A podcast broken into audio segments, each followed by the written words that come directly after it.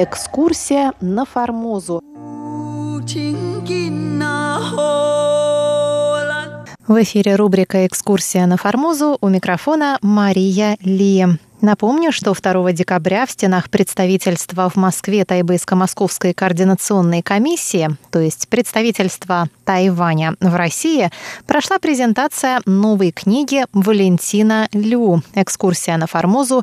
Этнографическое путешествие Павла Ивановича Ибиса». Валентин Лю, старший научный сотрудник и руководитель Центра тайваньских исследований при Институте Востоковедения Российской Академии Наук, а также бывший шеф-редактор русской службы МРТ, продолжает рассказывать о книге. В прошлый раз мы остановились на том, что Павел Ибис был не единственным, кто проделал путь через весь Тайвань в середине XIX века.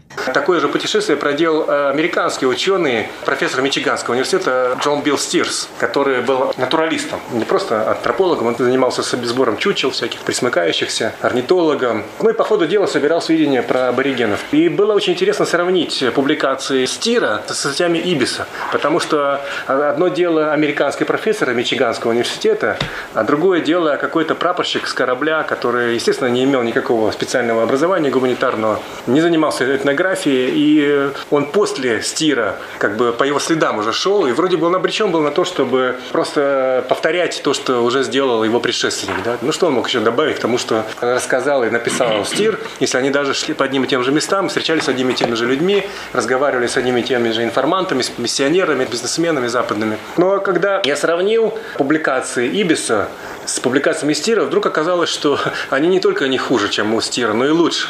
Потому что они более информативные, более последовательные, более систематичные и по выводам гораздо более глубокие потому что это было не просто описание, это было как с выходом какие-то теоретические такие гипотезы. И тут встала еще одна загадка, каким образом мог морской прапорщик, участник кругосветного плавания, оторванный от библиотек, от всяких источников, каким образом он мог переплюнуть своего американского коллегу. Это тоже было совершенно непонятно, ответа не было на этот вопрос, но тут потом какой-то момент тоже была такая интуитивная догадка, какое-то озарение, и мне показалось, что, наверное, у него должна была быть какая-то методичка в руках, которая могла бы служить ему такой инструкцией при полевом описании аборигенов Тайваня.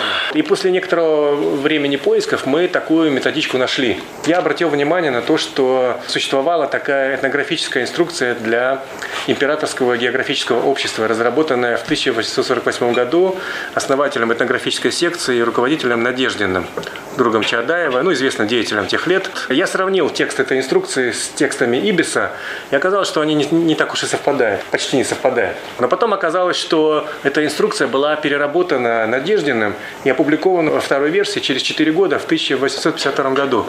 Я посмотрел, там уже были изменены разделы, порядок, структура этой инструкции, которая была предназначена для интеллигенции, проживавшей в разных районах Российской империи с целью оказания им помощи в описании инородцев, проживающих в России.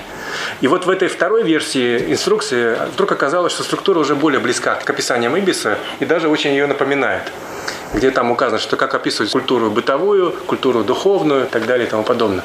Она тоже не очень напоминала описание Ибиса. В итоге, в конце концов, я нашел еще один документ, опубликованный тоже в 1852 году. Это была инструкция для Камчатской экспедиции Императорского русского географического общества, опубликованная в том же 1952 году, которая начинается этнографической инструкции.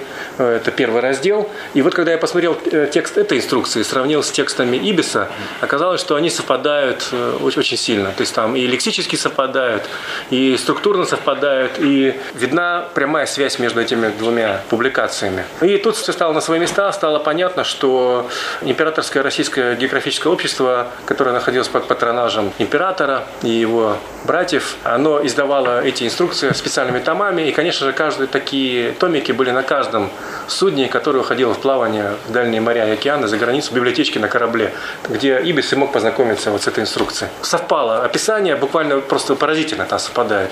И что еще интересно, хотя Чегринский был убежден в том, что у Ибис только одна статья, в процессе поисков, благодаря помощи друзей, мы нашли целых пять статей Ибис. То есть оказалось, что он опубликовал не одну, не две, а пять статей. Причем две из них посвящены Японии, это остров Езу, то есть Хоккайдо, да, и Айны, а вторая была посвящена формозскому вопросу между Китаем и Японией. То есть как бы связывает Японию и Китай, спор по поводу убийства рыбаков с островов Рюкю на, на юге Тайваня. И когда я взял статью Айны, где он очень прилежно описывает айнов и сопоставил с этнографической инструкцией для Камчатской экспедиции, оказалось, что это вообще там полное совпадение почти. То есть это такое домашнее упражнение. То есть первый эксперимент, он потренировался на айнах, научился использовать инструкции для их описания, и поэтому, когда он приехал на Тайвань, он уже вполне владел этой методикой. То есть он уже спокойно брал разные народности и очень последовательно, четко, точно описывал. В итоге мы получили очень серьезное описание. Конечно, по нынешним временам оно может быть не ахти какого высокого уровня, но очевидно, что в 19 веке это был самый высокий уровень тогдашней этнографической науки. Еще я хочу сказать, что очень много людей подключилось. Как-то неожиданно даже уральцы, вот МИАС, Челябинск, они когда сделали первую выставку, там нашелся энтузиаст, который вот издал такую книжку, сам издател, можно сказать, с картинками. А, да, ну, взял человек и сделал где-то на Урале про Ибиса. Тут много ошибок, так они затейливо сделано, но с душой. И интересно, что тираж этой книжки 24 экземпляра. Э, я удостоился, мне подарили один экземпляр. Вот это говорит о том, как все-таки судьба этого человека зацепила очень и очень многих людей буквально во всем мире. Надо сказать честно, признаться, что на самом деле сейчас Ибис уже, слава богу, и слава богу, он уже известен во всем мире, потому что американцы издали переводы его текстов на английский язык на американском сайте Ридс колледжа, на немецком языке издана его статья. Даже с английского они перевели на китайский язык тексты статьи Ибиса. Но сейчас, тем не менее, впервые мы сделаем прямой перевод с русского на китайский язык. И, наверное, вот это будет какое-то еще пока не совсем понятное, но продолжение судьбы Ибиса через нас новая жизнь какая-то на Тайване. Вот, пожалуй, все, что я хотел бы сейчас сказать про эту книжку. Да, здесь у нас вот э, материалы архива, 30 или там 40 иллюстраций в тексте. Книжка получилась, мне кажется, интересно, я буду благодарен за любые отзывы, которые вы пожелаете сказать или написать. Спасибо за внимание. Спасибо. Да. Эти иллюстрации делали Сибисом э, в ходе его полевых исследований. Но, конечно, они очень мастерски сделаны. Но только не надо путать, потому что, поскольку это был журнал «Глобус», там в то время не было, фото... вернее, уже была фотография, но она не была в культуре, так сказать, публикации, поэтому все фотографии и рисунки, они перед публикацией обрабатывались профессиональными художниками, которые просто делали гравюры. Потому что наверняка в оригинале они были попроще, может быть, и похуже.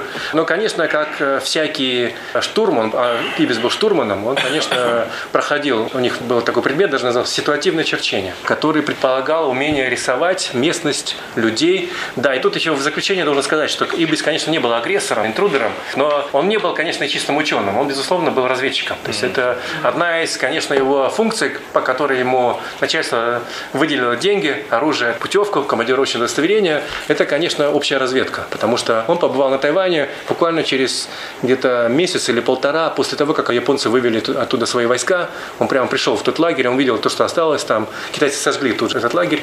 Ну, он говорит, что там банки, склянки там остались. Вот. И дальше он ходил и смотрел, как все-таки изучал эту компанию, историю, последствия. Причем э, его разведческий глаз очень интересно просматривается в, в записях даже про аборигенов. Там, где он отступает, допустим, он приходил в какой-то город на юге Тайваня да, и описывал просто э, укрепления китайские. Описывал, как выполнены стены, причем он указывал там э, высоту стен, толщину стен, и еще и угол наклона стен, из чего понятно, что это все было не случайно. Описывал, где живут, где казармы офицеров, где казармы солдат, как они выглядят. Поэтому это была очень важная разведческая миссия с целью общей разведки. И эту миссию он, конечно, выполнил блестяще. Э, не знаю, все ли эти материалы вошли в статью или же он что-то выкинул, но тем интереснее было бы найти остатки.